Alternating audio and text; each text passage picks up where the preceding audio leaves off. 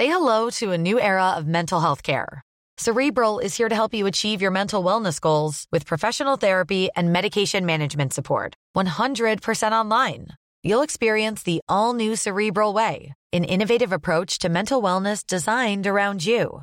You'll get a personalized treatment plan from a therapist, prescriber, or both in a safe and judgment free space. Your cerebral therapist or prescriber will outline a customized plan with clear milestones along the way so you can get to feeling your best. With Cerebral, you're not alone in your mental health journey. We're here to empower you to live a fulfilling life.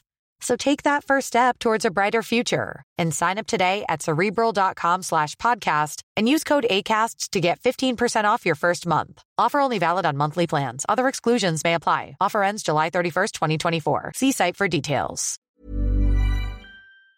En eh, los, eh, las últimas semanas hemos visto mucha actividad del crimen organizado en Reynosa, grupos que no sabíamos siquiera que existían y que asesinaron a 15 personas en Nuevo eh, León hacia Nuevo Laredo, pues han desaparecido alrededor de 50 personas en Zacatecas, ejecuciones, el día de ayer pues no fue la excepción, en fin, y llamó la atención una declaración que hizo el presidente López Obrador durante este informe de gobierno dijo que pues no creía que se hubieran creado nuevos grupos delictivos en lo que va de su mandato. Vamos a platicar del tema con Ricardo Márquez Blas, él es consultor en seguridad pública y ex titular del Centro Nacional de Información del Secretariado del de Ejecutivo Nacional de Seguridad Pública. Ricardo, gracias por platicar con nosotros esta mañana. Buenos días.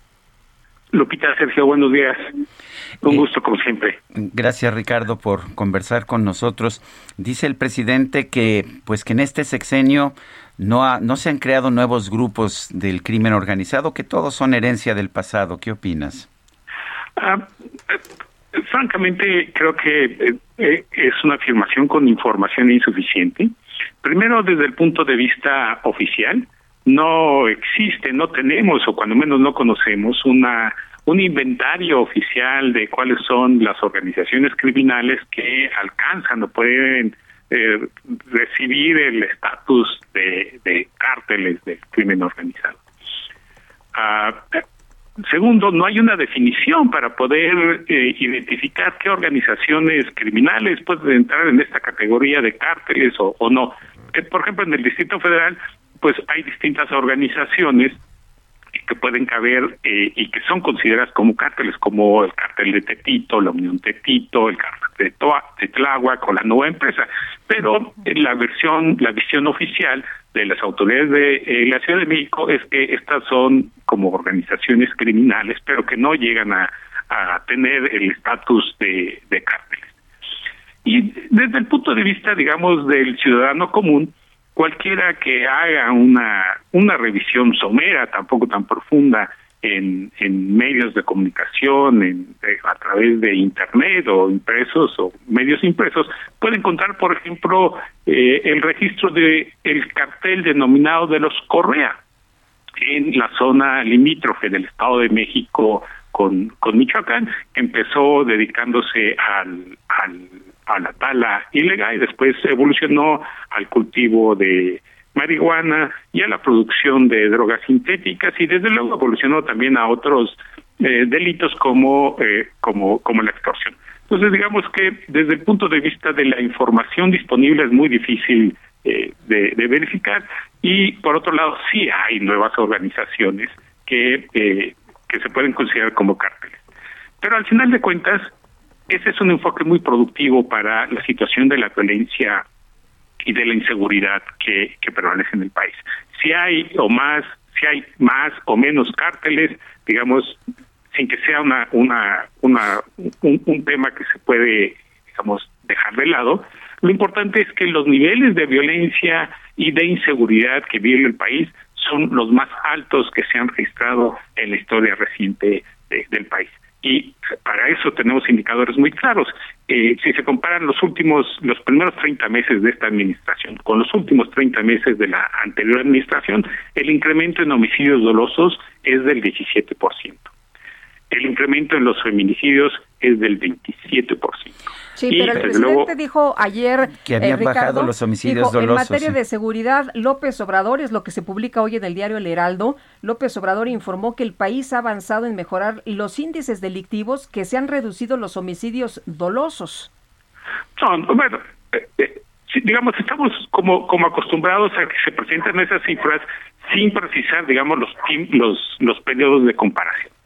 Pero, digamos, tratando de hacer una comparación justa, si se evalúan los 30 meses para los cuales hay datos de esta administración, ya llevan 31, pero digamos, para los cuales hay datos de homicidios dolosos y feminicidios, con los últimos 30 meses de la anterior administración, el incremento en homicidios dolosos es del 17% y el incremento en los feminicidios es del 27%, con datos que proporciona la propia autoridad, es decir, la propia administración. O sea, no nada más es la percepción, ¿no? Porque si fuera percepción en las últimas semanas, el país está en una situación tremenda, terrible de violencia.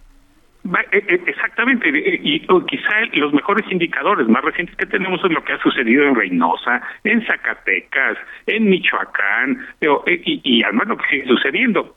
Aguililla, la situación de Aguililla, digamos, tiene dos meses en una situación de ingobernabilidad, o más bien con el control criminal de Aguililla, y no hay autoridad capaz o que tenga la voluntad de regresar a la normalidad esa eh, lo que sucede en ese municipio.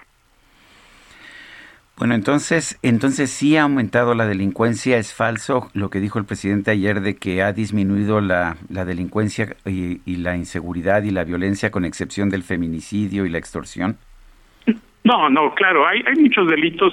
Hay algunos delitos como el, el robo de vehículos que sí han registrado un, un, un, un descenso.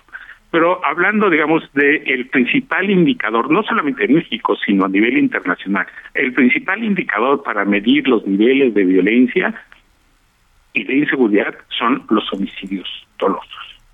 Y la otra razón, que, que ah, el otro punto que me parece que se pierde de vista, es que buena parte de los de los delitos que registraron una baja en, en o han registrado alguna baja en, en el último año, año y medio, se debe fundamentalmente a la pandemia, al cambio en los comportamientos por la pandemia. Uno de los casos más, más claros es el robo a casa habitación. ¿Por qué bajó el, casa, el robo a casa habitación o el robo a transcendente? Pues porque las personas estaban en sus casas cuidándose de los contagios y cuidándose de la pandemia. Obviamente el, robo a casa habitación, si están las personas en sus casas, pues va a bajar. Y el, y el robo a transeúnte, pues va a bajar porque las personas están también confinadas en sus casas. Entonces, digamos, sí hay algunos delitos que bajaron, pero las razones por las que bajaron no es porque haya un mejor desempeño de las policías, no es porque las policías estén haciendo mejor su trabajo, sino por el cambio de los patrones de comportamiento en el... En, pues si no salimos no nos asaltan, ¿verdad?